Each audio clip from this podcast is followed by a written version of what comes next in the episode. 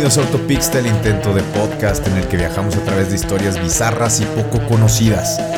Yo soy BJ, quien le platicará una historia que previamente investigué a mi pasajero o compañero de viaje de esta autopista que el día de hoy me acompaña Jorge Tobillas. ¿Cómo estás, George? Bien, bien, mi Roman. ¿Cómo estás? Bien, bien. Es el, eh, el primero de, del el año. primero del año. Sí. Y pues con una novedad que la, eh, hicimos ahí una como una encuesta ahí que fuera la gente votando. Y pues la gente nos pidió que esta segunda temporada nuestros nos pusieron ahí que fuera acerca de cultos, sectas, religiones bizarras. Y pues bueno antes de, de empezar esta segunda temporada, este primer episodio de esta segunda temporada, pues quiero aclarar que no somos ni expertos en teología ni psicología, entonces muy probablemente y solamente quizá vamos a decir muchas incoherencias o pendejadas. Pendejadas. Pendejadas. Pendejadas, sobre todo eso es lo que nos Es caracteriza. correcto. lo que sí les podemos asegurar es que todo, y se los vamos a garantizar, todo está previamente investigado. No les vamos a, a- a inventar cosas como, como muchos de los fundadores de esta secta sí inventaron cosas. Entonces, eh, vamos a, a comenzar. Y, y, bueno, investigando y viendo acerca de, de cultos y sectas, pues me di cuenta de que tienen todos tres características fundamentales. La primera, pues tienen un líder carismático, utilizan técnicas de control mental o lavado de cerebro y existe algún tipo de, de explotación, ya sea sexual, así es. Tienen una explotación sexual, económica, física, etcétera Como nos hacen las mujeres. como nos hace, de hecho las Sí. mujeres yo creo que es un culto, una secta, algo, una algo así. También los, los cultos y sectas utilizan eh, algunos elementos de adoctrinamiento, como encontrar a alguien en un punto vulnerable. Muchas utilizan buscar gente cuando tiene un cambio de ciudad, una pérdida de un familiar, un divorcio, que está pasando por un mal momento. Una Y- situación Así es complicada. complicada. Segundo, eh, utilizan publicidad discreta, se acercan a las personas primero sin hablarles de que son una religión o que, o que tienen alguna algún este tema y tratan de conocer a las personas con sus gustos, preferencias, etcétera. Tercero, les presentan una, una nueva realidad porque te alejan, alejan a la víctima de, de- de su realidad, crean una desconexión del mundo exterior y hacen que tengan una dependencia de- del culto o la secta. Cuarto, siempre hay un líder amoroso. Tres, güey. No, el 3 fue la nueva realidad. Pero es que se tienen tres cosas y Ah, no, la las tres cosas. Estas son lo, lo que utilizan para adoctrinar. Ah, Cuarto, tienen un líder amoroso que es el único que tiene la razón y que les puede ayudar y les puede salvar. Las mujeres, güey. Solo ellas tienen la razón.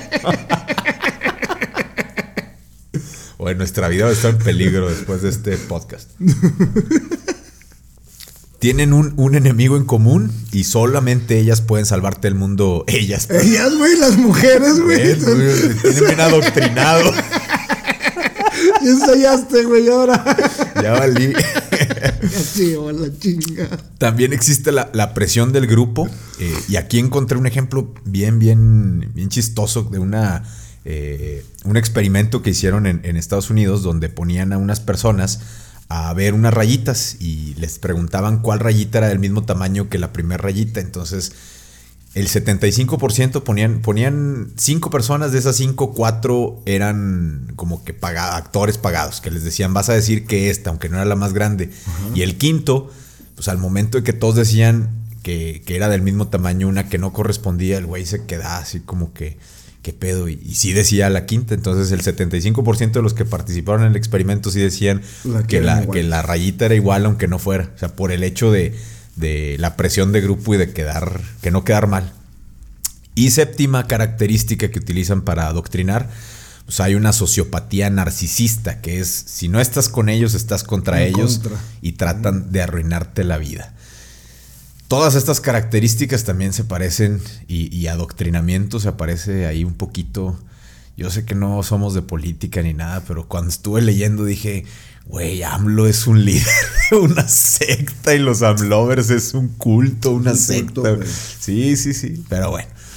Con todos estos antecedentes que, para que la gente vaya identificando que, que en todas las sectas y cultos que vamos a estar hablando a lo largo de esta temporada se presentan esas características.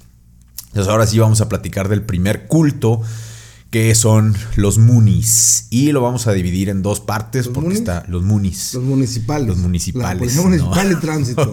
Mamada. Policía municipal, no, así, así les dicen eh, como en apodo los munis, por, por el nombre de su, por el apellido de su, de su fundador. Entonces lo vamos a, a- a dividir en dos partes porque está bastante, bastante extenso. Eh, pues bueno, vamos a empezar. Esta secta que les voy a platicar el día de hoy ha tenido una gran variedad de nombres. Primero fue conocida como la Liga Anticomunista Mundial, la Asociación del Espíritu Santo para la Unificación del Cristianismo Mundial, la Iglesia del Espíritu Santo, la Iglesia del Principio Divino, los Pioneros de la Nueva Era, el Movimiento Universitario para la Búsqueda de los Valores Absolutos, son solamente algunos de ellos, pero es mundialmente conocida como la Iglesia de la Unificación o simplemente los Munis. Me imagino que nunca habías escuchado a estos güeyes. No. Nomás a los municipales y Los municipales. No, vas a ver que, que- que ahorita que te empiece a platicar de ellos, con algunas cosas vas a decir, ah, estos güeyes. Pero es los- una secta. Este es un, un culto. Y, y. Y su prioridad es. Su prioridad es el control de todo. Ahorita vas, te voy a ir platicando. Primero vamos a entender un poquito a su fundador. Luego vamos a ver sus creencias y, y las mamadas que Es inventó. que, güey, el- que, o sea, sí, sí, sí. Sí, la, la verdad, o sea, Sí. cuando tienes una mente libre Sí. y cuestionas las cosas, te quedas pensando en cómo vergas caen y cómo demonios creen en lo que les plantean aquí. Pero pues bueno, ahí va. Ahí va su historia y ahí va la, la de su fundador. A ver, 6 de enero de 1920. En un pequeño tiene- ah, pueblo güey, tiene rural. 100 años, güey. sí, hace 100 años. Ah, exactamente, güey. 100 años un día. 100 años, un. Uno sí, o dos. Dos días. No, tres. Estamos a nueve. Está- Ya ay, está. ya dije qué día estamos grabando, pero bueno. Bueno. Estamos a, a- a 100 años de que nació este güey en un pequeño pueblo rural en lo que hoy se conoce como Pyongyang del Norte, en Corea, en lo que antes era la Corea japonesa. Esos pinches coreanos, güey. Nace Jong Myung Moon. Jong, Jong, Jong Myung Moon. Sus padres eran campesinos, eran practicantes del confucianismo, que era una religión, es una religión china que, que se basa en los valores y la armonía familiar y tiene un gran respeto hacia los padres y a los antepasados. Para 1930, su familia se convirtió en cristianos protestantes y el joven Jong Myung Moon aprendió catecismo en una iglesia, iglesia presbiteriana. Entonces, de ser co- del confucianismo, se hicieron cristianos, presbiterianos. En esa época, Japón dominaba Corea y la religión oficial era el sintoísmo, que son... El es- cintarazo te enseñan a Cintarazo, entender, no, el, el sintoísmo es una religión japonesa que creen en unos espíritus que les llaman los kamis, que, que son los espíritus, que el, el espíritu del sol, el, el dios del sol, el dios del mar, el dios de la luna, etcétera, y ellos le llaman kamis. De hecho, en, en Goku, los que llegaron a ver Goku, salía Sí, Kamisama, de ahí vienen los Kamisama. kamis. Ah, fíjate, Sí, aprendí eso también. Pinche Goku. En 1941, después de estudiar en Seúl, se trasladó a Japón para seguir su carrera de ingeniería eléctrica en la Universidad de Waseda.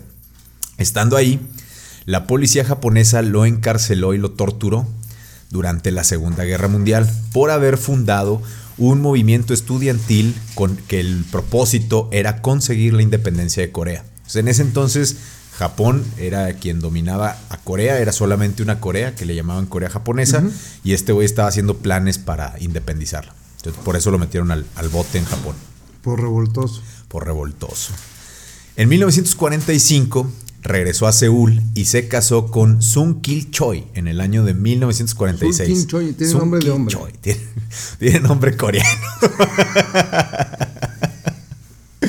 Tuvieron a su primer hijo, Sun Jin Moon, y ese mismo año, como todo buen esposo y padre amoroso, Moon abandonó a su esposa y a su recién nacido hijo en Seúl y se mudó a Pyongyang, eh, que ya era la capital ahora de, de Corea del Norte, y ahí fundó la primera iglesia de tendencia pentecostés en Corea del Norte. En 1947 fue apresado nuevamente, ahora en Corea, y fue torturado por sus ideas religiosas. Decían que su iglesia fomentaba la promiscuidad sexual. ¿Por qué? Pues porque el güey había tenido relaciones con una mujer casada y pues eso era delito en Corea en, en esa época. Apenas tenía. No, y ahorita también. Y apenas tenía 27 años, güey. Sí, Y, tenía, y acababa de tener a su primer hijo y seguía Y casado. ya es una religión, güey. Sí. Nosotros a los. Nosotros a los casi 40 todavía no hacemos una religión, pero podemos empezar a tomar bases de, de esto. Entonces fue aprensado y fue declarado enemigo del régimen comunista. Estuvo encarcelado en uno de los campos de concentración norcoreano y fue liberado por las fuerzas de las Naciones Unidas en 1950. Aprovechando la confusión de la guerra entre las dos Coreas, se cruzó a Corea, a Corea del Sur junto con algunos de sus seguidores. En esa etapa que estuvo en el campo de concentración comunista, lo hizo tener ideas y pensar que, el comunismo era una creación del mismísimo Satanás y era el enemigo que él tenía que vencer. Se relacionó comunismo con el diablo y eh, la democracia con, con Dios. En 1953 Moon se cambió el nombre de que, se llamaba Jung Myung Moon, que significa dragón brillante luna. Se lo cambió por Son Sun Myung Moon, que significa sol brillante luna. ¿Y por qué hizo esto? Porque dijo, el dragón lo pueden relacionar con la bestia apocalíptica y él, quería empezar así a tener más, eh, más seguidores que, que, no le pusiera ningún pretexto. Entonces empezó a seguir, a, crecer sus seguidores fue dejando atrás toda su, antigua vida, incluyendo a su esposa y a su hijo. Se dice que se divorció entre 1953 y 1957, no hay un, dato concreto de hecho, pero lo que sí se sabe es que en 1954 tuvo un hijo fuera del matrimonio con una mujer de su iglesia, a la que para ocultar el embarazo y el, y el nacimiento del hijo la mandó a Japón. Luego Moon diría que terminó su matrimonio con Sun Kin Choi porque ésta no entendía su religión. O sea, él, dijo, no, nos divorciamos porque esta, este chaval no me pero lo mandó a vivir a otro lado, ¿no? Como el otro pinche crimen de la película esta del padre Amparo. Del padre Amaro, no, pues padre Amparo, del padre Amparo. el padre Amparo.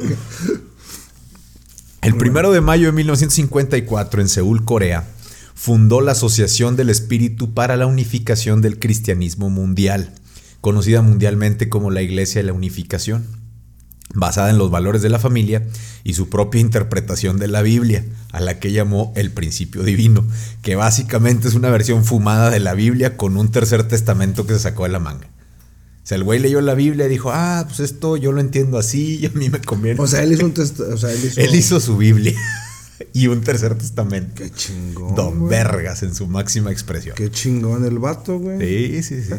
Según Moon y los creyentes de la iglesia, el 17 de abril de 1935, que era un domingo de Pascua, Jesús se le apareció, lo ungió como el Mesías elegido por Dios y le pidió que terminara el trabajo que dejó incompleto después de su crucifixión. Luego de meditarlo y considerarlo, porque pues eso haces cuando te aparece Jesús y te dice que tiene una misión para ti, dices, déjame pensarlo. Me le digo a mi mamá si me da permiso. Moon aceptó la misión de establecer el reino de los cielos de Dios en esta tierra. Y esa historia no la contaron, no la contó Moon, sino hasta que fundó la iglesia. O sea que fue esto, esto pasó 11 años antes de que él fundara su, su iglesia. Este, no, perdón, casi 20 años antes de que la, de que la fundara. Sea, el güey pinche complejo de Mesías bien cabrón. Bien cabrón. Bien, bien Así como cabecita de algodón. Ándale, haz de cuenta. tiene muchas características. El credo Muni, como es como se le conoce el Muni, es en esencia una teología de la historia de la salvación que se centra en tres grandes pilares. El primero, la creación y caída de Adán y Eva. El segundo, Jesús, el salvador espiritual de los, de los humanos. Y tercero, el Señor del segundo advenimiento o segunda venida que es el fundador de esta mamada. Y el, este texto, piensa que es, o sea, el texto lo llama el testamento completo, distinto al Antiguo y Nuevo Testamento del cristiano. Y ahí te va un resumen. ¿Estás listo para ver su, primer testamento, su segundo y su... Espérate, voy a decir, estaría bien leerlo. Pero... No, pues está bien fumado. Primero es la creación y caída de Adán y Eva. Dios creó el universo por una necesidad interna como si fuera un artista que necesitaba expresar una obra para ser feliz. Eso dijo este pendejo. Eso dijo este pendejo. Ah, ok. Yo sabía que te ibas a cagar. no, no, pues. Pero como el mundo no humano no tiene sensibilidad para Dios, este no puede gobernarlo directamente, por lo que tuvo que crear a Adán y Eva. Estos fueron creados no como seres humanos adultos, sino como niños, comenzando su proceso de desarrollo biológico plantea tres etapas. La primera, ambos habían de decidir libremente colaborar con los planes de Dios. En la segunda, habían de reproducirse. dando origen a una descendencia que en la tercera etapa habría de, asumir el gobierno del universo no humano, creando así las condiciones para un auténtico reino de Dios en la tierra. ¿Estás de acuerdo que si todos fuéramos hijos de Adán y Eva estaríamos pendejos? Sí, todos O sea, hay muchos, pero sí, no, sí, no, no sí, porque serían como esos que se casan entre primos. Sí, güey, así eso pasa mucho en Monterrey. en Monterrey. Por eso hay unos que se pegan hay garza. que aclarar, güey, porque la pinche gente dice que pasa en el norte, pero no, eso pasa en Monterrey. O sea, eso es... Y hay que aclarar, nosotros estamos en el norte, pero aquí no se... Bueno, no, si en Arteaga sí se casan entre primos y así. Bueno, pero te hagas pide 10 por 10, güey. O sea, lo más chingón son las manzanas. O como ya sabes. Adán y Eva pecaron, ¿verdad? Según la Biblia. Y fallaron. Pero lo que en realidad ocurrió, según este güey, es que Dios creó a los ángeles antes que a los hombres. Y Lucifer decidió seducir a Eva a fin de adquirir por intermedio de ella el control del universo físico que estaba destinado a ser gobernado por los humanos. ¿Cómo dice la Biblia que, que el diablo influyó con Eva? La tentó La tentó este, con una manzana. y no sé. Probar el fruto prohibido. No, esta, esta versión está más, más, más porque la pro. Biblia nunca dice de una manzana, es un fruto Un fruto prohibido. prohibido. Bueno, un fruto pro- prohibido. Pues acá le dio, le dio otro fruto. Lucifer. se unieron, Lucifer y Eva se unieron sexualmente. Se hicieron una sola y pecaminosa sangre. A raíz de lo cual Lucifer se transformó en Satanás. Eva, posteriormente al unirse con Adán, con- se contaminó también de esa sangre. El resultado final es que Adán y Eva transmitieron a sus descendientes los elementos satánicos con que sus sangres estaban contagiadas, lo que explica la historia de los males, desuniones y sufrimientos de la humanidad, o sea, como si les hubiera pegado una sífilis espiritual, un COVID. un COVID. Un COVID. No, pero el COVID no es de transmisión sexual. Tam- También se También puedes usar cubrebocas y no te pasa. Entonces, sus- ese fue su primer testamento. Segundo testamento, salvación de los seres humanos. Después de la caída de los primeros padres, Dios decidió no descansar hasta que toda la humanidad fuera redimida. Pero esta redención de iniciativa divina no se cumple sin la libre colaboración humana. La ausencia de esta es lo que explica el, des- el- el estado actual de la raza humana y la frustración de la salvación de Dios. Se puede conocer en este, también en este libro los personajes y etapas de la misión de salvación, según una reconstrucción histórica que hacen en la que abundan simbolismos numéricos. Este güey en esta parte acomoda fechas para que parezca que hace dos, que primero del, del- de Adán a Jesús pasaron dos mil años y luego de Jesús al, al segundo güey, que el segundo Mesías, Sí, pasaron este otros dos mil años. Entonces así estuvo acomodando en chingón, periodos de güey, 2000. qué a- padre. entonces los- él menciona ahí a Abel, a Noé, a Abraham, a Moisés y a Jesús. En este desarrollo histórico, el papel de Jesús fue especialmente importante. Jesús nació sin pecado original y abarcó en su amoroso dominio del mundo espiritual y físico por igual, formando un solo cuerpo con Dios. Pero, según este libro, Jesús no era Dios, tal como el cuerpo unido por, por este en el alma no es del alma misma. Jesús era el segundo Adán, el auténtico progenitor de la humanidad restaurada. Ah, hijos. Igual que el primer Adán, Jesús necesitó una mujer, una segunda Eva. El Espíritu Santo fue para tal esa mujer, un espíritu femenino destinado a ser la verdadera madre de la humanidad redimida. En la obra redentora de Jesús, el principio divino, hay tres fases. La primera, que estaba destinada a la restauración sin sufrimiento por parte de Jesús, con Juan Bautista como la figura en este proceso. Este, por los milagros que lo rodearon desde su nacimiento, debía ser el gran profeta, aceptado por el pueblo de Israel, y su papel iba a consistir en conducir el pueblo al Mesías, con lo cual la humanidad hubiera sido salvada. Pero, como Juan Bautista terminó dudando de que Jesús fuera realmente el Mesías, hizo que fallara esa, esa fase y pues fue un fracaso. Madre, o sea, eso lo inventó. este Entonces ahí por eso pasó a la segunda etapa. O sea, Dios tenía un, el plan A, el plan B y el plan C. Ahí en esta, en este- con Jesús. La segunda etapa es la redención, que debía lograrse por medio del ayuno de los 40 días y el sufrimiento de las tentaciones en el desierto. Aunque Jesús cumplió esas pruebas, la redención se frustró por segunda vez porque Satanás levantó contra él al pueblo, conducido por los sacerdotes y los escribas, y lo rechazaron. Entonces falló. Entonces ahí entra el plan. C. La tercera fase de la redención en la vida de Jesús es descrita como un intenso duelo entre Dios y Satanás. Satanás usó de todo su poder para matar a Jesús, esperando destruir así todo intento redentor. Y Dios permitió que lo hiciera. Jesús murió crucificado y abandonado por Dios, pero Dios resucitó a Jesús mostrando su fuerza suprema. Jesús resucitado llevó a cabo una especie de redención espiritual de la humanidad, pero no pudo completar su tarea, ya que su propio cuerpo había sido vencido por Satanás. Es un pendejo. De modo que la redención física de la humanidad quedó frustrada. Los cristianos, por lo tanto, pertenecen al linaje de Satanás y como tales no son más que hijos adoptivos de Dios. Esto significa que cuando mueren solo pueden acceder al paraíso, pero no al reino espiritual al que los hombres estuvieron destinados desde su creación. Qué inteligente vato, güey. Y no, acomodó la historia. O sea, los términos los puso chingones, güey. sí, sí, sí. Sí, sí, sí, sí, sí, sí estudió el hijo. No, sí, sí, sí, se le dedicó bastante. Por lo tanto, después de Jesús, es necesario que todavía se lleve a cabo una redención física de la humanidad, la cual está encargada al Señor del segundo advenimiento. Ah, guan, guan, guan. Y ahí va, ¿quién es este Señor del segundo advenimiento?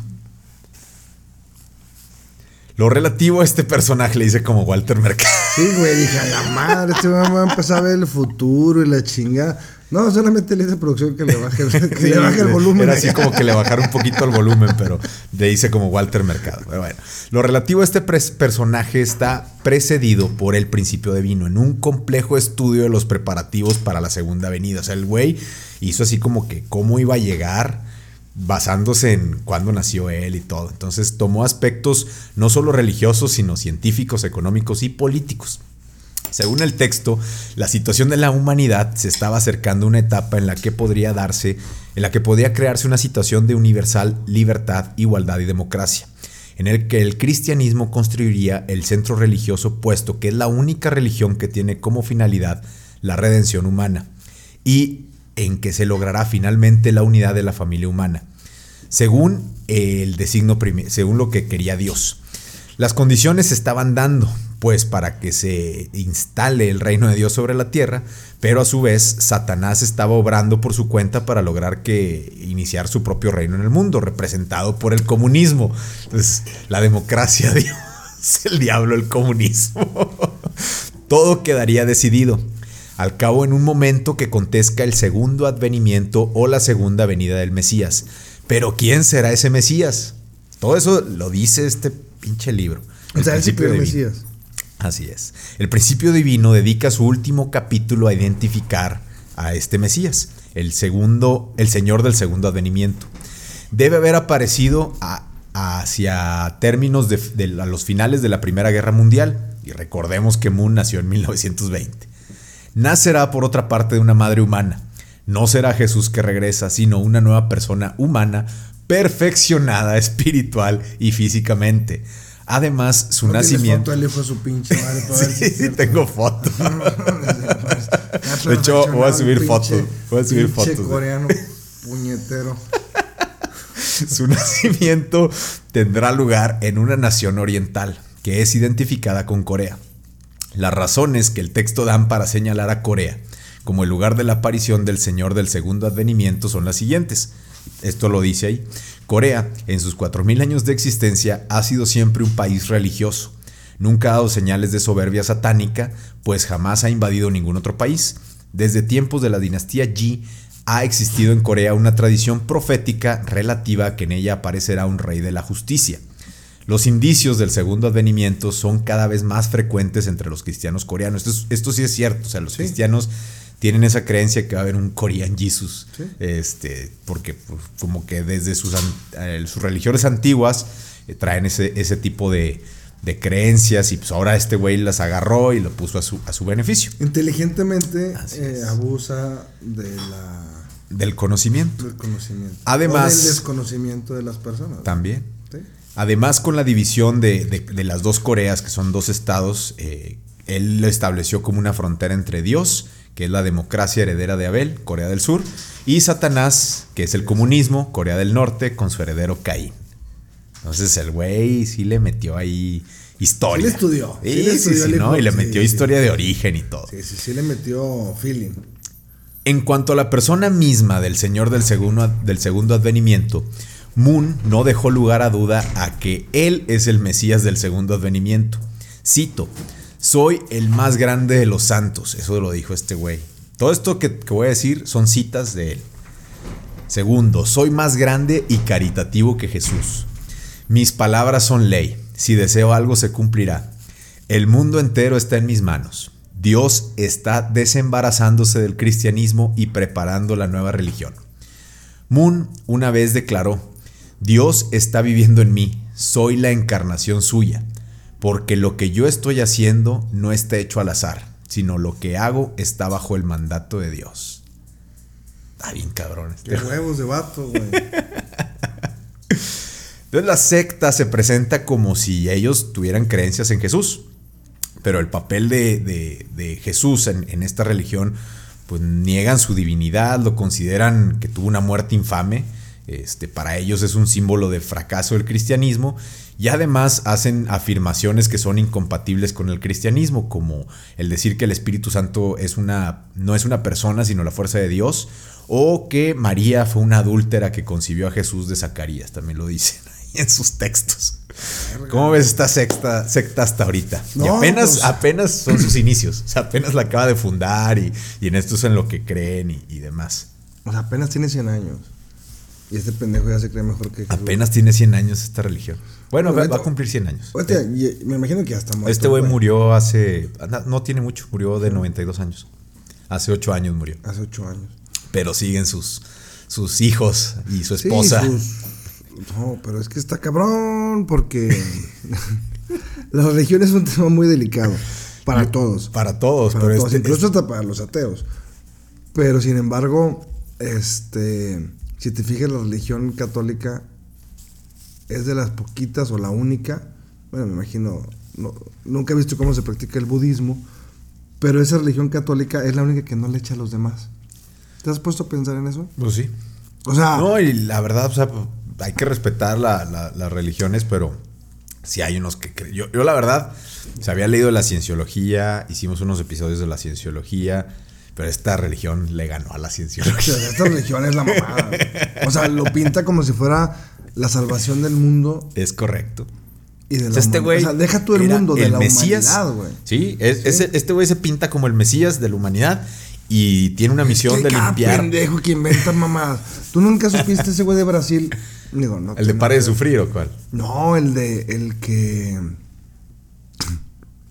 Que decía que tenía la, le- la leche sagrada, güey. Ah, pues para allá vamos. Este güey no tenía leche sagrada, pero tenía una forma de limpiar la sangre pecadora de la humanidad. Cogiendo. Ahí te va. A ver. En los primeros días de la iglesia, el método para limpiar los pecados era el picareum o ritual de la restauración. Consistía en que Moon debía de acostarse con mujeres de la religión y tener relaciones con ellas. Ah, Esto hacía chingón, que la güey. sangre de las mujeres cambiara de satánica a santa. Ah. Pero para lograrlo no era tan fácil. O sea, tenían que tener relaciones en tres encuentros distintos. En los dos primeros las mujeres tenían que estar arriba y en el tercero Moon tenía que estar arriba. Y una vez que las mujeres se encontraban purificadas, ya podían pasar su sangre nueva y limpia a sus esposos porque por lo general agarraban mujeres casadas. Esto yo creo que lo hacía para, como era, era un delito el adulterio, Sí. este, agarraba mujeres casadas para que no les quedara de otra más que seguir ahí metidas en la religión y hacer lo que les dijera, porque si no iba a decir, esta mujer es una adúltera y la podía denunciar y eso es lo que yo creo. Pues, pues, eh, eh, no es pendejo, ¿eh? No, no, no, pendejo no, pendejo es. no es. Entonces, él, él, él este, las invitaba a que fueran con sus esposos o cualquier otro hombre y tuvieran relaciones. Pero aquí no se acaba. O sea, Moon las animaba a que al menos tendrían que tener relaciones con cinco hombres de la iglesia para purificar a más personas y procrear niños sin pecado. Hay de hecho un libro y un documental titulado La tragedia de las seis Marías en el que salió a la luz todo esto y aborda la historia de los grupos rotativos de seis mujeres, por eso eran las seis Marías, porque tenían que ser grupos de seis mujeres, generalmente casadas, para poderlas manipular y tener un, un mayor control, con las que Moon llegó a, eh, llegó a practicar este ritual cuando él quería y a las que según la iglesia son lo más parecido a unas santas. Mira qué chingón. Las seis Marías. Una testigo dio información adicional en una entrevista. La testigo, eh, su nombre era Eu Shin Hee, o es, no sé si siga viva. Eh, es un, e- ella, cito aquí la- un poquito de la entrevista, un miembro femenino me convenció, era la que la convenció era su tía, Kim Wo-pil, y le presentó a Moon por primera vez. Me llevó a una habitación oscura de Sun Myung Moon a altas horas de la noche. En mi caso, así fue como me restauraron. Se terminó en poco tiempo, o sea, el güey duraba poquito. Todo terminó en unos momentos. Me dijeron que debería volver dos veces más para completar la restauración, para limpiar la sangre satánica, pero tuve picareum de restauración solo una vez y luego lo detuve. Luego continúa diciendo por qué detuvo. Sun Myung Moon tenía muchas relaciones con varias mujeres. No sabía cuándo sería mi próximo turno. Me imagino así como en las carnicerías güey, de antes. es, de que- o como el banco. En la ficha. la ficha. Ahí sentadilla esperando que le toque. Y luego. Como la vacuna del COVID. La vacuna del COVID. No, 30 a mí me va a tocar como el 2050, No, una man. cosa así. Ya va a haber otro pinche. Otro pinche virus Pandemia. culero.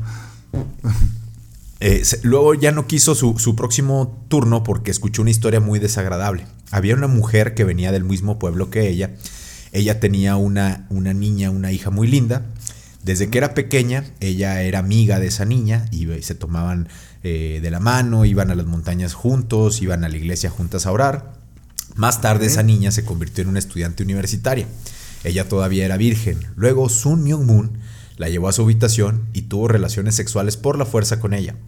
Él se llevó su castidad con la excusa de la restauración. Cuando esta hija se lo dijo, estaba llorando. Incluso si se hace nombre de la restauración, sigue siendo una relación sexual. No cambia el hecho de que le hizo daño a una joven haciendo esto y es por esto que esta testigo ya no quiso volver a, a ser restaurada. Ah, ok. Este método de purificación, restaurada. sí, ya no, ya no quiso que la restauraran. Este método de purificación fue cambiado más adelante a un ritual con menos intercambio de fluidos corporales. Las famosas, y estas sí las has de haber visto porque lo pasaban en primer impacto, las bodas masivas, Ah, sí, sí. sí. en las que Moon unía en matrimonio a miles de personas de diferentes nacionalidades, las cuales ni se conocían, incluso algunas no hablaban el mismo idioma. Las uniones eran decididas por Moon y él lo veía como una forma de, una, de hacer una unificación mundial. O sea, este güey decía, vamos a casar, tenía así todos los que, los que se podían casar, Ajá. voy a casar este con este, este con este, trataba de que fueran de países distintos. Entonces tú ves las imágenes y los videos, porque hay videos de, de esas bodas masivas. Creo que hubo una de donde había 25 mil parejas y había unos que no hablaban ni el mismo idioma. Mames. Y luego tienen unas reglas. Eh, güey, pues es una ventaja, güey. Que tu vieja no la- habla el mismo idioma, mismo güey, que idioma. no te Pa- esté para empezar, para que te pudiera considerar para que te casaras, tenías que haber pasado cuatro años en una comuna de la iglesia. Y luego ya que te casaban, tenían que pasar cuatro años de abstinencia, de que no podían tener relaciones, para que después de cuatro años ya pudieran tener un hijo. Pero, güey, lo más chingón sería, güey, que tu hija no hablara tu idioma, güey. Sí, O sea, eso está bien, güey. O sea, el vato no era pendejo, lo repito, güey. Sí no, Pinche pendejo no era. Soquete, pero pendejo. O sea, güey, está con madre, güey. Sí, tenía buenas ideas. O sea, que te- sí, tenía buenas Progresistas, ideas, progresistas. Que Sí, no Sí, quieres sí, carne. sí, no, sí, ahí está, ahí está. Venga tu madre. Entonces, Moon destruiría la vida de muchísimas mujeres con su ritual de restauración. Además del abuso sexual. Moon las adoctrinaba para que le entregaran las posesiones materiales de ella y de sus familiares. Con todos estos recursos, Moon fue fundando empresas y asociaciones ligadas a la iglesia. Y así comenzó su expansión por toda Corea. Pendejo no Fundó lo- el, el conglomerado de nombre Tonghil Group. Tonghil en coreano significa unificación. El nombre de la iglesia unificación en coreano es Tonghil Gyo. Fundó esa empresa, esa empresa todavía existe. Es un conglomerado enorme que tiene pues hoteles, hacen armas, hacen metalurgia. eh, tienen, creo que, no me acuerdo si el 80 o el 70% de la producción mundial de ginseng ellos la tienen. Y- Ah. Sí, no, tienen medios de comunicación, tienen no, no, un O sea, montón de cosas. negocio. Negocio, así es. Y con esto terminamos la primer parte Su de los Moonies. Y apenas estamos en los primeros años de la fundación de esta, este culto, este culto eh, peligroso. Es muy, muy peligroso. ¿Qué te pareció la primera parte, George? No, pues cada de pinche loco y, y cada idea, cada quien tiene sus ideas, unas más pendejas que otras. Pero No, pues este güey se pasó. sí se pasó de lanza, güey. Pero al final de cuentas, Aquí el asunto es, imagínate el carisma que debe haber tenido, güey, para poder convencer a la gente. O ¿Cómo? como decíamos ahorita, aprovecharse de la ignorancia. De las Sí, es que ¿no? para que un culto o secta tenga éxito, tiene que haber esos factores. El, el- el líder carismático Ajá, sí. y gente que esté en una necesidad de, de salvación, una necesidad O de, simplemente de una- pertenecer a una comunidad, Exacto. de creer en algo. Y esta gente abusa. Y, y no solamente, o sea, este es un ejemplo de una religión que basa un poquito en creencias judío-cristianas. Hemos visto, o, por ejemplo, la cienciología, pues esos güeyes creen en los aliens, pero hay otros que creen en, en- en- hay religiones Madonna, budistas, cultos budistas que también abusan así de esta la, forma. la religión maradoniana. los o- maradonianos, ¿no? O, Hay- la- o la de Star Wars. La Star Wars. Esa estaría con madre, ¿verdad? Pero.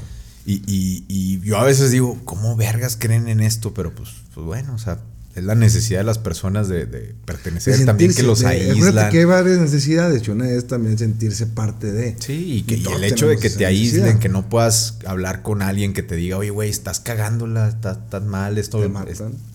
no, pues estás ahí en, en- en su mundo y crees que lo que te dice es la, la- la única verdad. Se me figura como la película esa de la aldea, ¿te acuerdas que la viste? Ándale, de cuenta. Pues esos son los, los Amish, los, los mormones, creo. También es un, un- Bueno, pero, pero ellos sí salen más, o sea, sí No. saben que hay un mundo fuera de, de ahí. no pero todos. Hay una facción que sí los tienen. Los tienen sí, los tienen muy. arraigados Y también tienen unas creencias así. Como, Sí, haz de cuenta ah, no, como, como, como este güey que dice que es el Mesías, así el, Ah, sí, el sí. Joseph Smith también entonces, dice güey, que es se el casan Mesías. entre primos. entonces, ahí no también son se casan entre primos. Sí. pues bueno, con eso terminamos este episodio 1 de la segunda temporada Muy bien. donde hablamos de los Munis de la Iglesia de la Unificación. Pues muchas gracias por acompañarnos, gracias por escucharnos. Suscríbanse a nuestro intento de podcast y síganos en Instagram, Facebook, YouTube. Suscríbanse en, en Spotify, Apple Podcast, etcétera. En todos lados estamos como Autopixta con X. De verdad se los vamos a agradecer. Aquí está la prueba de que sí los escuchamos, de que sí les ponemos atención a sus comentarios, quejas y sugerencias. Muchísimas gracias. Pueden ser un poquito George. más específicos porque se agarra temas muy mamones, mi compadre. Entonces, había tantas pinches sectas, agarró la más complicada. Agarré la más complicada, agarré, agarré una de las. No, ya tengo todas las sectas que va- sect- cultos y sectas que van a. que, va- que van a salir en, en- en esta temporada. Ah, con madre. Pero esta está bien pasada. Güey, está muy mamona, güey. Pero está bien, digo, digo. Está mejor eso que hablar de la mata niños y esas pendejadas. Sí, no, es- Entonces, es- ese estuvo muy triste. Sí, güey. Sí, yo salí choqueado aquí. Salí bien agüitado. Todo así "Nah, güey". deprimido. Que se Sí. eche- No, güey. No, no, güey. Ya me voy. La ya no quiero, a No cuidar a quiero, mis güey. niños. Sí, güey. No mames. Entonces estuvo. Pero digo, esta eh, eh, estuvo bien, está bien. No, y, espe- y espérense a la segunda parte. Va, De va. esta misma. De esta misma. O sea, el- se- la parte 2, ahí viene, ahí viene. Próxima semana. Pues muchas gracias. Gracias, George. Gracias por, ti, acompañarnos. Eh, y como dijo Billy Hicks, la vida es solo un sueño y somos la imaginación de nosotros mismos.